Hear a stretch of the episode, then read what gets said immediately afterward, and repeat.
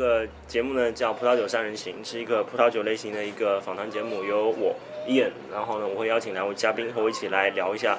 葡萄酒行业里面一些有意思的话题、一些新闻、一些比较啊、有争论的一些现象。那我们这期请了两位嘉宾，一个是 Levon 的 Jeff，还有 EMW 的 Venice。然后我们这期呢会聊一些关于餐酒搭配我们的理解。那我们先请 Jeff 来介绍一下自己。呃，大家好，我是上海的乐饭的店长。我们店经营葡萄酒，也经营一些简单的食物。呃，属于那种闹哄哄、闹哄哄的小馆子。一样跟我以前是同事，我们也是很好的朋友。好，那我们请 Venice 来介绍一下自己。好，大家好，我是 Venice，来自这个呃国内一个呃这个比较主流的一个进呃进口商，叫 EMW，由西往东的呃葡萄酒培训经理和精品酒经理。那之前呢和伊恩也是呃萍水相逢啊，以酒会友啊，也认识非常多年，然后非常有意思的一个一个一个人，那也非常荣幸能够来参加这样的一个访谈类的节目。那今天我们之所以要聊餐酒搭配呢，是是因为我啊、我我个人的对餐酒搭配的观点呢，经过了几次比较大的变化。一开始我我我觉得这是一个比较有意思、需要研究的现象，后来我发觉呢，其实它最后没有特别多的逻辑可循。那最近呢，我又发觉说，它其实对于消费者来而言是一个非常重要的一个东西，因为消费者对葡萄酒其实没有特别多的认识和了解，但是所有的餐、所有的菜他是懂的。所以我们今天选择了这个话题。那说到对啊、餐酒搭配的这个科学的理论方面呢 v e n i c e 会会比较啊、了解一点，因为啊、WSET 里面有一个专门的章节介绍这个的吧。嗯，对，有一个章节介绍 food and wine pairing，就是美食与美酒的一个搭配。那其实把这个美食与美酒搭配变成文字，或者是在这个教学应用中来实践，呃，是一件蛮有意思的事情。你会发现，呃，很多的这个逻辑和一些原理。这个打个比方，呃，同样如果是这个呃。比较这个酸味比较高的、酸度比较高的食物的时候，同时应该可能会搭配一些酸度比较高的这个呃葡萄酒。那当你尝到咸的食咸的食物的时候，这样你可以来一杯单宁比较高的、含有单宁比较高的这个红葡萄酒，你会发现，哎，这个咸味可能会使这个单宁瞬间变得这个非常的这个柔软。或者当你尝到一款这个非常辣的辛辣的食物的时候，你用了一款高酒精度的。这个单宁比较重的葡萄酒去搭配的时候，你会发现你这个吃的食物感觉好像会这个越来越辣，所以说也是非常有意思的事情啊。我觉得还是原则呃，这个它的原理是存在的，逻辑也是存在的，但是最重要的是这个呃去实践、去探索，然后不要去循规蹈矩。我觉得这个是非常重要的。呃，之前说到那个那个盐和盐和这个单宁的一个搭配哦，这这这这点比较有意思，我要特别提一下，因为那个。我和 Venice 两个呢都都教 WSET 一级和两级，然后呢 WSET 实际上在在我当年学的时候，它它其实并没有这一条，它也就是说高单宁的时候，高单宁的这种酒可以搭配一个牛排，可以比较好的去软化啊软化单宁，软化这种比较 tender 比较劲道的蛋白质。但后来啊最新的一个 WSET 的教材里面就是说，其实这一组搭配，就牛排和红葡萄酒的搭配，实际上最后最后起关键作用的是盐，就因为有这个盐的存在，这个搭配才会变得好。如果说你完全拿一个不放任何盐的牛排搭配葡萄酒的话，实际上你会觉得更涩。然后这是我可能觉得餐酒搭配这个比较没有逻辑、比较没有原理的一个地方。那 Jeff 你怎么看？Jeff 是 Jeff 和我和我以前是同事，我们以前在大马可当当跑堂 端酒的。做了很长一段时间，然后我们啊、Jeff 一直都做来做各种各样的餐厅。我觉得至少，我觉得反正你说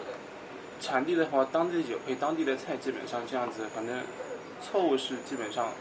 基本上不会有大错的。我店里反正基本上，如果我店里面供应商跟我说，我们现在可以有一有一点什么样什么样什么样的奶酪，然后回去查书去去进当地这个产区的酒，反之过来也是。如果这段时间做这个酒的 promotion 的话，会选这个地方的肉，或者选这个地方的蔬菜，这个地方的奶酪，都会有。但是很多时候就是，如果我们跟听这个音频的人来说，我们我们怎么去做这个餐酒搭配，是不是就感觉就是不带他们玩了？就是，那打个比方，如果 如果现在听这个的人，听这个的现在这位人，不管是一个男孩子或女孩子，之前有一个朋友送了他一瓶酒，啊好，送了我一个，打个比方好了啊，送了我一款，送送了我一款夏布利的，那我现在我去买点什么东西去搭配它呢？对不对？很多时候我觉得餐酒搭配，我觉得就我们来说，我们的责任是什么东西？我们的责任其实不光是一个翻译者，等于说不光是看那些。One spectator 或 c a n t i decanter 这些东西，然后把这些东西翻译成中文，告诉你这些东西相对对他们来说，就是对很多听众来说，它还是一个不是特别特别友好的知识，对吧？我们不是国科网，但是不是做这种特别特别搞科学技术的这个东西。我觉得很多时候就是，你有一瓶你有一瓶夏布利啊，谁谁谁送我的，那我这瓶东西我在家里面怎么办？首先最普遍的，我要先把这瓶酒冰起来，然后它首先这酒它有一个好的味道，拿什么东西去配它？我不知道，我不知道做什么东西去配它。这瓶酒我在家里面我怎么去喝它？因为如果在餐厅里面的话，始终会有一个酸梅利来给你推推荐一个没有大错的一个搭配。那么你在家里面怎么办啊？我去买一个，去一般来说，比如说是去那些城市超市 City Super 底下去买那种日本那种醋渍的昆布醋渍海带。我试过拿那个东西配，我觉得非常非常的棒。换个再换个换个说法，比如说我拿了一瓶很便宜很便宜的一瓶桑德米用的那个酒，很便宜的。但那个酒呢，我觉得哎能喝，在家里面没什么东西可以配配。那么最简单的配薯片，我们配什么样的味道的薯片？那海盐的那不搭，香辛料的烤肉味道的那个不搭。它有一个加一点点醋味道的，有一点点加一点点醋那个和一点点盐的。我试过那个东西，非常非常的搭配。但是我说不出理由为什么呢？我只是喜欢玩这样的东西。我觉得，嗯。因为这只是一个音频，什么时候我们可以列出一个表格出来？就大致是这些酒的话，你在超市里面就能买到的，有一些零食可以搭配它。那个和那个神之水滴的漫画的背后其实蛮像的嘛，它有一个一个作者专门写的一个部分，就是去酒拿哦，酒配用到的葡萄酒，还是便利店里买的一些菜去去去去配去配葡萄酒。然后啊，说到这个，就是我我之前翻译过李智言的书，但当然没翻译他餐酒搭配那款，我翻译了另外一本，但是我我很认真的看了啊，，Jenny 秋丽李智言写的关于餐酒搭配的书，它里面说到说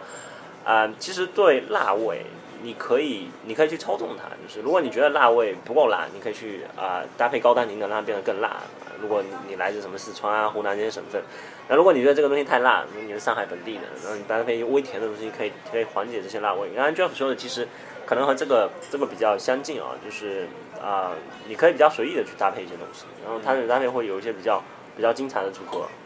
嗯，对，而且餐酒搭配，如果你只是为了一个体验，等于说是为了一个体验的话。很多时候，你可以去发掘一些东西，人家给你的一个经验，那是一个，那是就是一个经验。比如说，燕以前一直在说的，哦，红烧肉配配餐里的 Amoroni，呃，他一直他一直说这种东西，我已经看到过两次，上面写出来的。这个是好像是我说的 啊，你也说过，你也说过。对，但但后但后来我我我我研究了以后呢，我觉得红烧肉的配酒其实啊，你需要烧的特别特别的。你需要用一个特别配方去烧，因为如果你烧的太甜的话呢，它它所有的酒都不配，它它会很大的去绞杀葡萄酒里面有的水果的味道，让葡萄酒变得很酸涩，所以你必须控制糖的使用量。那个东西如果太甜的话，你喷那种便宜的清酒烧热做那种阿斯康喷那个倒蛮好。呃，这啊，然然然后这次这次我去加州的话呢，啊，我对我我对餐酒搭配的一些啊。一些感感受的升级吧，来自来自两个地方，一个是去那个罗伯特蒙达维的酒庄，那他啊，我写我之前在我的网站上有篇博客，我写他的一些贡献，那其中最重要的一个贡献呢，就是在美国去推广这种酒和菜搭配的这种啊比较精致的饮食文化。就当年六十年代在蒙达维创建他的酒厂的时候呢，蒙达美国就是一个狂野西部。什么都没有，一群农民，然后呢，一群挖矿的，吃汉堡、炸鸡、炸鸡、烤鸡，对的。然后蒙大伟就就把一些法国的那名厨请来，做一些做一些展示的展示的这些烧菜，然后就推广这种餐酒搭配的文化。然后我觉得说，在在消费者这个层面上面。啊，你你直接去推广葡萄酒是一件很很吃力不讨好的事情。你刚才说，哎，勃艮第很好的，勃艮第有个什么样的土壤？对，其实是这样的。关于这个谈到勃艮第的话，就是说啊，有一个切身的一个经验，特别是对刚刚接触葡萄酒、需要葡萄酒的、去喝葡萄酒、消费葡萄酒这样一些人群，他们往往通常呃。不太会对勃艮第这个酒比较感冒，因为为什么？因为勃艮第比较最最重要的不是葡萄品种，而是更多的是它的这个风土。那对于他们来说呢是比较抽象的。他如果一个初学者，你让他喝 Pino 的话，他可能觉得任何一款大曲级 AOC 的，或者是说和这个 Grand Cru、Premier Cru 相比的话，都是差不多味道的啊，红色水果啊，呃，基本上分喝不出什么区别。所以说，在这个 Pino 的呃勃艮第的话，还是不太会建议推推销给推这个刚刚接触葡萄酒的一些这个消费者。那相对来说呢，他们可能呃会比较，特别是中国消费者啊，我们想大家都会有一个这样的经验，就是说，当他买酒的时候，他都不会想酸度特别高的酒啊，他就会问你说这个酒酸不酸，不要太酸啊，因为我觉得国人的悲哀就是过这个很多年前接触的葡萄酒，都是一些品质比较普通的，甚至一些是国产的啊，勾兑的，用太优质葡萄做成葡萄酒，酸度会特别的高。我觉得这个可能是给他们现在我们很多的消费者留下来的一个心里面的阴影吧，对吧？对啊，那个时候经常为什么葡萄酒要加雪碧呢？增加它的甜度嘛，让它更好喝啊。那刚才那个梅兰所说了这么大一段关于勃艮第的东西，但是如果你把这一段话直接录下来，再摘下来给一个普通消费者去去听的话，那可能就云里雾里的。但是你跟他说，哎，勃艮第和那个什么什么什么勃艮第当地的那个牛肉搭配的很好，吃起来很好，很适合搭配鹅肝，很适合搭配啊。勃艮第搭配一些可能禽类啊，搭配一些鸟类，人家就会，我就我至我觉得他们至少会把禽类和勃艮第联系在一起。但是你刚才说勃艮第的风土，那是说再多次也没用。哎，不会不会夫的勃艮第，那是我第一个第一个接触的法语词，原来 O 和 E 可以连写的，就是不会就是勃艮第牛肉的牛那个勃艮第连写。我第一个第一个接触那个字母连写，就是就是那个就是那勃艮第牛肉上面来的。呃，不过，但是说到勃艮第那个东西，我我怎么去说呢？很多人消费者他他不能理解，比如说我们现在我们很多听众他不能去理解那个东西，那为什么？你的餐饮习惯不允许，你吃的那些东西，等于说跟他们那些那些法国人那些蛮夷吃的东西是不一样的东西。那么每天你们接触的东西不一样，所以说一些味道就是你没有办法去理解的。那很多时候是这样子，而且很多时候勃艮第勃艮第的概念，它其实是比如说我们可以是从三十年前、四十年前那个概念延伸到现在，等于等于，算是一直到现在。但是从那个时候到现在，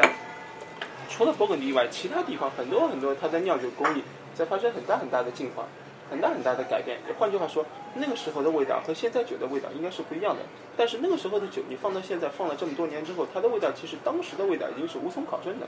只能从当时的菜上面去理解当时的酒的味道应该是怎么样子的。如果做一个非常非常老派的菜的话，然后你吃哦，有可能你觉得当时的酒应该是怎么样子，怎么样子。这个，这个这个插插一句题外话，就是那个呃，之之前我听一个电台节目叫 IT 公论的时候，里面讨论一个话题说游戏是不是艺术，然后我就去想，OK，葡萄酒是不是艺术？嗯后来我我觉得说，我唯一一个，因为绝大部分人都觉得它是艺术品，然后但是我觉得唯一一个葡萄酒不是艺术品的是，是就是一款酒不可能被所有的人都享受到。对对，它只有一些有限的产量。那刚才就有说这个问题就，就是一个菜，你有菜谱记录它的制作方式，你就你最后知道说一个上古年代的菜，对吧？一个清朝的菜，或者一个法国拿破仑时期的一个菜是什么样的味道。但是一个一七八七的拉菲，你知道是什么味道的吗？是对，那个时候的酒，如果他们说那酒跟菜搭配好，你只能从那个时候的菜的那个味道去，你去想象去，你去想象去是怎么样子。然后呢，你找一款接近的酒，然后呢里面加点水，嗯。大致大体上就是 那个味道的。其实我觉得餐酒和美食的搭配，它的实践性是比较，呃，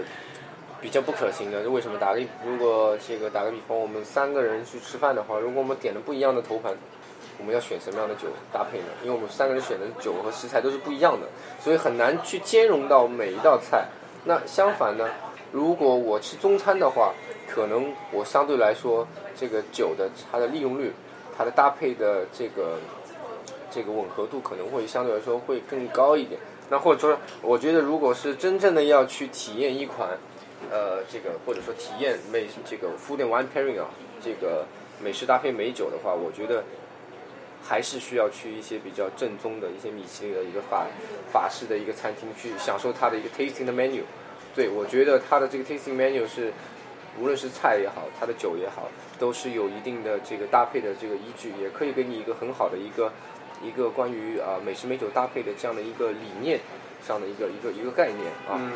对，但是大多数的时间我们应该是不会有这么多的预算去吃米其林的，只是一个偶尔的一个一个想。但是我觉得，而且人太也不消化。对，其实我们说，其实我们说美食与美酒的搭配，其实这个东西，呃，如果打一个比方，你现在我们现在听众很多人是不喝酒的，那怎么办？其实我有一个非常好的一个例子，我们吃汉堡的时候，我就觉得可乐配汉堡是世界上最好的东西。如果你这个时候拿汉堡配这个芬达或者美年达的话，甚至雪碧的话，我觉得味道就会变变很多啊。因为中餐里面它其实很少它讲究餐酒搭配，我们吃中餐，中餐讲究更多的是菜的问题嗯。如果你说你上了一桌菜的话，这个时候你就不得了了。这个时候你的桌上，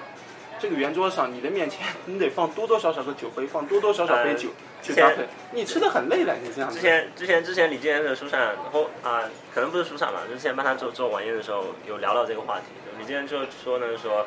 啊、其实中餐搭配葡萄酒很困难嘛，因为我们一开始吃吃十个菜是吧？有素的，有荤的，有汤的，有热的，有冷的。然后呢，他说你可以有多个酒，你可以有一红一白一香槟，对吧？你可以你不知道用什么搭，或者说你口渴你喝香槟，然后呢你你觉得说你吃肉你可以配红的，你有的时候可以搭配搭配白的。中餐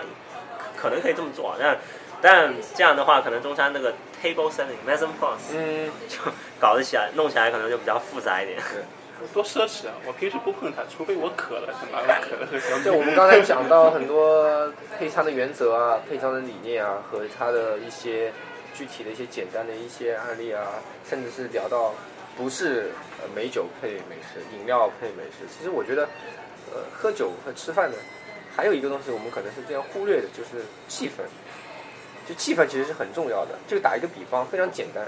就我们经常看到那个看 NBA、看篮球的时候，我们经常吃什么？吃爆米花。但是我们在看棒球的时候，大多数人都是吃热狗。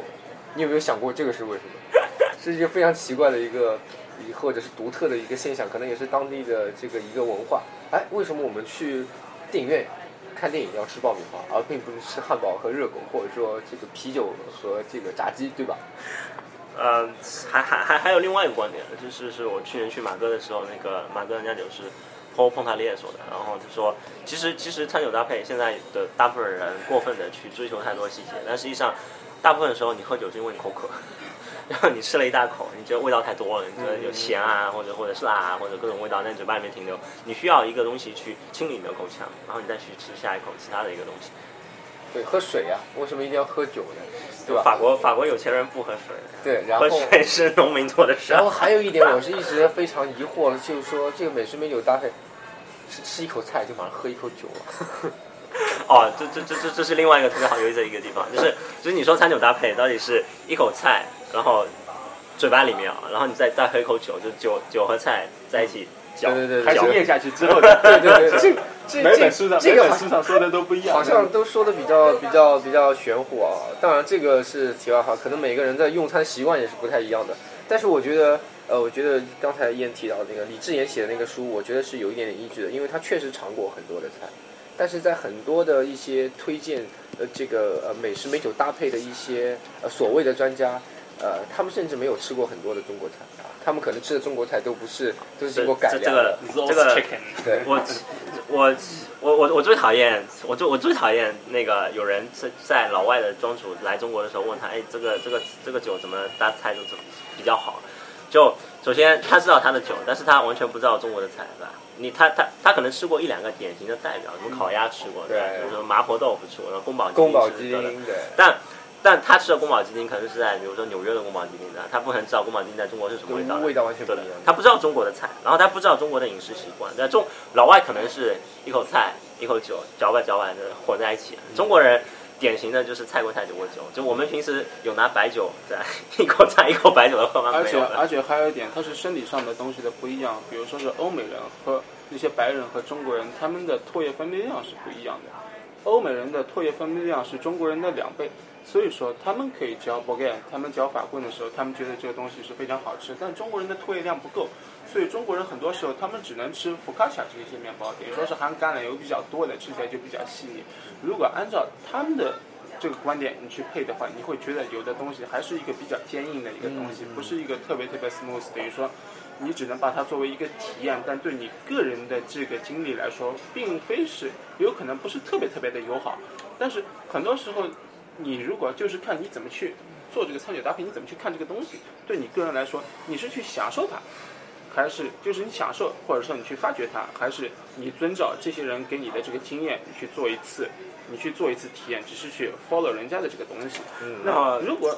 那个还还还还有个特别特别扯淡的例子，就是就是 Pinot 搭配烤鸭。啊，对，其实披头搭配烤鸭对，对那个 Pin Pinot 烤烤鸭，通常去北京吃的时候呢，你你烤鸭是你先先吃鸭皮对吧？嗯或或者说你鸭皮可以张排餐吃，然后呢，鸭鸭肉分成分成三三种是吧？一个皮皮比较多的，然后皮肉相间的，然后全全素的，然后你是你是卷那个卷那个面饼吃，对的。然后最后还有那个什么鸭汤的，然后你搭配烤鸭，难难道你用沾着糖的鸭皮去配 Pinot 吗？还不是笑话吗？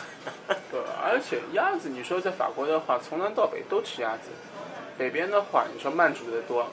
然后里昂那边也有烤的。最南边那边的话，他们鸭子用野鸭，然后有很多很多的香料先去熏，先是把鸭子先放的像是半腐化那样状态，然后去清理那脏。对，有一个非常有名的一个餐厅嘛，看到银塔，呃银塔，然后是有炸鸭血啊什么的，啊对对，就那种。那个其实嗯，那个其实就是当地的一个餐饮的一个一个文化嘛。我觉得可以嗯去推荐不同的几款酒啊，去搭配的，并不是一定是 Pino。我觉得打一个比方，Pino 和 Barbera，我觉得也可以搭配鸭子，甚至 Barbera 更加的廉价，更加的便宜，而且口味也口感也也非常的好，对吧？而且你鸭子你怎么说它？你说中国的鸭子，你说光一个烤鸭，你还分个虎鸭和博鸭。那你说国外的鸭子的话，鸭子就更多了。鸭子有的是很软、很软、很嫩的，有的鸭子的那肉你嚼上去就是正儿八经的，就是红肉，比红肉再重点，就是黑肉那种。你说鸭子本身就有这么多种，你说你怎么可能去说一款酒呢？这么多种鸭子，你用一个烹调方法肯定是不对的。其实我这边是不对的这个想说一下餐餐酒与美食的搭配。根据我经验，曾经在半岛工作过两年啊，大家可能知道一个非常著名的室友就叫吕阳啊。那吕阳对于对于这个一个法餐厅的一个酒单的掌握是非常不错的。我觉得更是难能可贵，就是说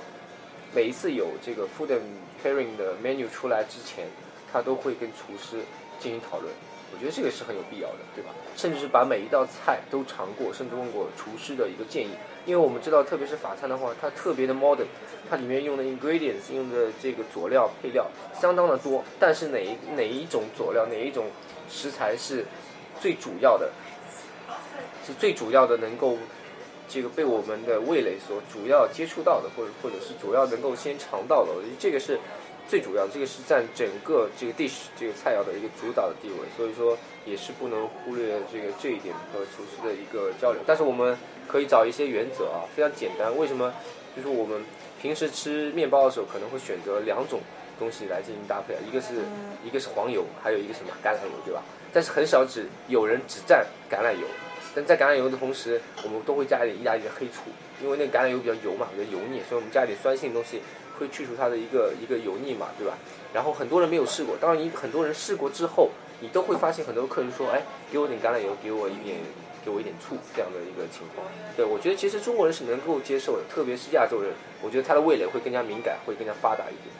然后啊，之、之前美国话题我还还还没有说完。之前我觉得说啊、我在我在蒙大维感受到的是说，餐酒搭配是可以推动市场往前去走的。然后呢，我又去了另外一个酒庄 Kendall Jackson，也是一个很大的酒庄。然后他们有一个 Kendall Jackson 就就比蒙大蒙大维是在啊、酒庄里面有个餐厅，然后是一个请了很好的厨师，然后有个小花园，然后你用现摘的这些东西去去来做一个餐酒搭配，推广美食文化。Kendall Jackson 更厉害，Kendall Jackson 雇了一个十个人的团队来打理一个 garden，打理一个菜园，然后菜园里面种各种各样的东西。其其实是它两部分啊，它它先先是有一个啊、葡萄酒的一个试验田，然后呢你有各种各样的葡萄品种，你可以看一下葡萄品种长什么样。然后试验田边上呢就有一个小果园或者各种各样的，花园、果园、菜园结合在一起。里面有一些种着西柚，种着柠檬，种着番茄，种着各种桃啊、prune 啊、西梅，种着李子。然后你可以从树上把这个东西摘下来，闻一下这个味道，和葡萄酒的某一个味道联系在一起。然后它会有一个指导 guided tour，会有一个带你去游览这一套东西的一个一个那个。然后另外的话，它有个十个人团队在维护一个菜园，这个就更好玩了。它里面种的各种各样的东西，然后种的比如说有一个叫 oyster leaf。然后就是一个像像小白菜一样的，但是然后你剪下来吃下来，跟跟生蚝的味道一模一样。就是它它首先味道一模一样，其实它吃起来也是那种黏黏的口感，就和生蚝一模一样。然后我觉得啊、再回来和餐酒搭配这个，就是啊、你可以用其消费者其实对葡萄酒的很多概念是很难去理解的，但是你可以用美食里的很多东西把和葡萄酒联系起来，然后它可以增进，就它像一个桥一样的，这个桥是比较容易走过去的。然后你让它单独去去接触葡萄酒，它可能是不到不了那里，但是你加了一个食物的桥，就可能就变得更容易。理解酒或者理解菜，你今天比如说，但是就我们来说的话，你始终得有一个侧重点在这里。比如说，我今天我这瓶酒，我怎么去配？我的，我今天有这瓶酒，然后我去找这点小食，还是说今天有这么一款小食，我去找这么多款酒去配？你肯定得有一个，你肯定得有一个重点在这里。今天，然后，就像我个人来说，我倾向是怎么样子的？我今天我去。我今天有这么一瓶酒，我今天准备打开这瓶酒，因为我我有自己的我有自己的店，我有厨房，对我来说相对方便一点。哪怕就最简单一个东西，一个面包，然后我选十种以上的香料，有可能是一种，有些是单一香料，有的是混合的香料，自己去调配它，就是一样的面包，一种面包去搭配它，然后一款一款，一口一口的去配酒，我最终我能找到一个哦，这种香料配的面包和酒是最搭配的。那么这种香料，事实上它这个香料的配比。或者是单一的香料，它可以用到某些某些某些某些菜上面去。嗯，那么，那么，事实上我们就可以推断到，哦，某一款菜，某一款菜和这个酒相对来说是比较搭配的。那其实很，其实其实这这这个比较有意思的一点是说，餐酒搭配其实是一件很艺术的事情，就就跟烧菜一样，就是你凭什么把这两个东西煮在一起？啊，你凭什么是？我们刚才吃一个吃了一个 risotto，它是一个。番茄加节瓜加一个加一香肠，对的。然后你为什么是番茄加节瓜加香肠？你为什么不是不是黄瓜加节瓜加香肠在一起？你把一些原一些风味组合在一起，产生一个新的味道。然后然后你把然后餐酒搭配其实也是同一个过程。你把一些味道组合在一起，产生一个新的味道。然后你把这个味道很好的诠释出来，表达给表达给你的你的听众。因为啊，Vanessa 可能比较熟，就我们有一个叫 CMS 的一个考试的。那其实餐酒搭配其实是有有两个的，就一个呢是是实际的菜和酒的搭配，另外一个是你要去推导风味的搭配，去把这个原理去描述给客人。对对对，打一个比方，他考试的时候可能会问你，呃，辣白菜炒猪肉配什么配什么酒比较好？那辣白菜炒猪肉，首先我们会分析一下它的这个食材和大大致的一个一个口感。当然，我们真正的去。去如何去啊选择一款酒的话，其实我们还是要依照一定的原则，对吧？我们首先肯定不可能选红葡萄酒，对不对？因为红葡萄酒跟辣会不太搭，因为里面有比较大多数情况下会有含有一定的这个这个单宁啊，所以通常我们会选择白葡萄酒。那白白葡萄酒选择就非常的多，所以说还是我觉得有有有一定的技术含量和有一定的需要一定的实践啊。然后过后啊，大家收听的时候可以去我们的网站上去。看，然后我们还会贴一个表格，就是 WCT 的那个推荐的一个表格，是主要就是，啊，WCT 对餐酒搭配的理解呢是说，他比较希望把它科学化，他希望他不希望说，比如说我用苹果的味道配苹果味道，他觉得这个是没有没有逻辑可循，他比较希望的是酸甜苦咸还有辣，还有还还有鲜味，去和葡萄酒里面的几个重要的结构元素，就是同样也是酸、单宁、还有糖、还有果味、还有酒精，怎么还把它搭配起来？我们可以把这个表表格贴在。网站上给大家参考一下，嗯，好，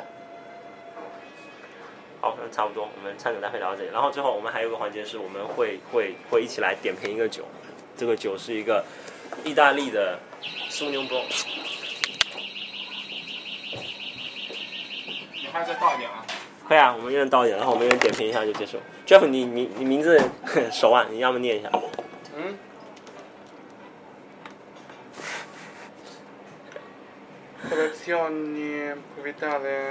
Di Poderi，意思我不知道，我能念出来。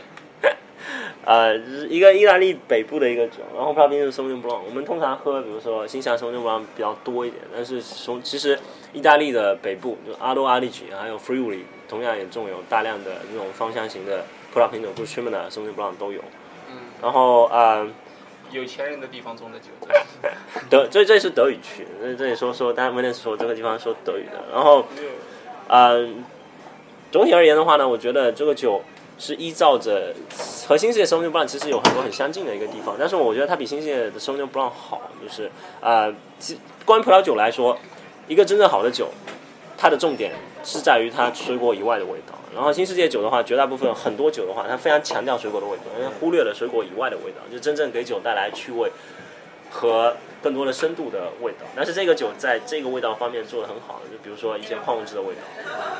啊，一些比如说 smoky，我们经常用一个词叫 smoky，就是两个石头敲在一起飘出来那个白烟的这种味道。这个酒里面有更好的一个体现，果味不是它的最主要的重点，当然果味也很浓郁，也很强。啊 v e n i c e 你觉得？首先，呃，尝到这个酒的时候啊，那个烟长的这个酒，松江 blanc 大家都知道啊，世界种植面积非常广泛的一个葡萄品种，非常容易种植。大多数时候机械采收，所以相对来说呢，啊，也是比较比较流行的一个葡萄品种，也是很容易接受的。我觉得为什么大家喜欢这个葡萄品种，是因为它比较的，它是一个比较芳香型的葡萄品种，是非常能够接触到非常多的一些这 gooseberry 啊，比方说一些呃西番莲啊，一些青椒和青草的一个一个味道，特别典型的来自新西兰的啊马尔堡啊或者是马丁堡的这些松江 blanc，呃，但是呢。这款呃松江 blanc 给我的感觉就相对来说比较 natural 一点，比较比较自然一点，没有很多的那种 pungent 的味道，呃，当然更多的有一些 citrus 一些柑橘的味道和一些矿物质的味道，而非常容易饮用，同时也不失它的这个复杂呃复杂度，酒精度也不是非常的高，十二点十二点五度啊，那我觉得这款酒相对来说是比较平衡的，而且它酸度呢也比较适中。啊，中等偏上的一个一个一个一个酸度，夏天喝比较比较的清爽啊，甚至是对于刚接触葡萄酒的人来说呢，呃，这款酒应该也没有 oak，没有，基本上完全没有 oak，呃，所以都是一个非常好的原原味啊，来自于这个奥达 DJ 啊 f r u l y f r u l y 这个产区啊，比较在在德国接壤这个地方，呃，海这个通常来说气温比较低啊，通常酸度会比较精致一点，比较好搭配一些清爽的。呃，这个比方说，呃，清爽的色拉，或者说一些呃一些这个海鲜，但是我觉得这款酒，呃，和 Pinot Grigio 其实是有一点点相似的啊。唯一不同的，我觉得就是说它会多了更多一份这个矿物质的这样的一个一个味道啊。Pinot Grigio 的话，苹果那种苹果和那个葡萄柚更更重一点。其实这款酒接触到苹果，还是有一点那种呃 green green green apple 的有一些一些味道的。而且它其实有点像，闻起来像没有气的 prosecco。啊，我我们其实可以做一个那个 CMS 那个，就就就就是那个很快的用用用用口语来表述一个它的 tasting notes 啊。这 SOM 你看多了吧？我觉得那个速度我跟不上。不，而且这个的话，它词语它也是很那个的，它的名字叫做 Blanc Fumat。Blanc 是法语的白，Fumat，Fumat 就是法语的 Fumat，它是意大利语，它是两个混在一起说的。Blanc。福马的意大利语 f u m a t f u m a t 抽烟 f u m a t 一起抽烟。就这这个像，呃呃，福伊福妹的福妹。福面，福面，福面是一一样，法语就是 smoky 的意思。它是一半，它是一半的法语和一半的意大利语，它拼在一起的。它这个是。这个这个酒我再再重复一下名字啊，应该叫 Eugenio Calavini，Co Colavini，Eugenio Colavini。意大利酒另外一个特别难的一个地方，就是它的名字特别特特别难念。然后这个酒的话呢。是应该是一个一个中等的一个浓郁度，然后啊，在在在闻起来的话，有一些青草的味道，然后有很多这种青的苹果啊，有一些 lime 啊，有一些 citrus 的味道，然后喝在嘴巴里面呢，酸度比较高。你觉得它是一个很清纯、很清爽的酒，然后也是这种柑橘类、青苹果的味道为主，然后。但是不是像新西兰一样有很多很熟的热带啊，那芒果啊，植物刺激性气味也不是特别重。对的，对的。然后有很明显的矿味道。然后刚才说那个啊，那个 smoky 那个 fume fume 负面负面负面的味道，有那个味道。但是就是那个地方应该是 呃比较凉爽啊，然后不太那个地方就不太养猫，因为这款酒没有猫尿的味道。这个。这个要我的话，你说要我的话，我怎么配？超市里面，如果今天超市里面有白的拉蒂 Q 白的菊菊的话更好，没有白的菊菊就用罗马生菜，把叶子全部剪掉，用主要梗的部分，嗯，一罐那种绿巨人的那种绿巨人的那种豌豆罐头，嗯，一罐罐头，把汤去掉一半，然后再加上那种罗马生菜的梗，他们酱的爆一点点粉在上面。盐就不用撒了，一点点最辣的那种橄榄油，这个里面其实很少有辛辣的味道，你加一点点偏辣的、偏辛辣的那种初榨橄榄油，不是放辣椒，就是那种酸的，是百分之零点零三以下的那种，嗯，加一点拌在一起，少少的一点点的 pepper，你有绿的 pepper 更好，嗯，咔啦咔啦咔啦，稍微加点，然后大口大口的吃这个东西，你就算这么喝也可以，你觉得这样子喝还不够冰的话，里面放点冰块，我觉得这个哪怕喝的不是那么的严肃，稍微 h i p 一点，这么喝配那个色拉，我觉得。就中午来说的话，太棒了。所以我觉得这个酒最最最好的一个用途还是做 aperitif 餐前用。最后最后简单嗯，我我我我我我来总结一下，总总结一下那段话，就是那个那个，其实其实 Jeff 刚才说的那段话给我一个启示啊，就是其实其实餐酒搭配它还是非常有用的，消费者层面上是非常有用的一个东西啊，但是实际上它不是一个一个报告文学，它不是写实的，它不能所有东西都是有迹可循的，但是它是一个诗歌，你可以很好的去描绘一个意境。传递给人家一个很好的一个画面，传递给人家一个很好的信息，让人能觉得葡萄酒和美食是很美好的。嗯，就是说 Jeff 的意思还能告诉我们另外一个搭配原则，就是简单的酒配复杂的菜，复杂的菜配简单的酒。这不是我说的，这不是我说的。对，但是你很好的把它诠释出来了。好，这个菜的话，我能换一种格式说，我能换一种格式说，我能把它说的非常非常的复杂。清晨八点半，万物刚刚苏醒的时间，这个是神之水滴看看过，不是这样子，Jeffrey 摇行 Le Van 餐厅的主厨，现在他要去菜场选一些新鲜的食材。R a d i c u 白菊菊菜，来自意大利菜甜度适中，怎么样？然后下一个镜头就应该是我在跟摊主在说啊，今天的菜是怎么样子的，嗯。然后再说盐很重要，盐的粗细。以及咽盐和海盐是怎么样？然后边上配的音乐就是哒哒哒哒哒哒哒哒哒哒，很简单一个菜，我也能把它说的很复杂。接接下来的画面可以由大家自行脑补。然后我们第一期的葡萄酒三人行就就就到这边，然后感谢我们的两位嘉宾 Venice 和 Jeff，然后谢谢，谢谢谢谢谢谢谢收听，谢谢第一期，期待下一期。下一期就不请我了，所以说我想做第二期或者第三期的。嗯 这大大家如果有什么想法，可以给我们留言。好，谢谢大家。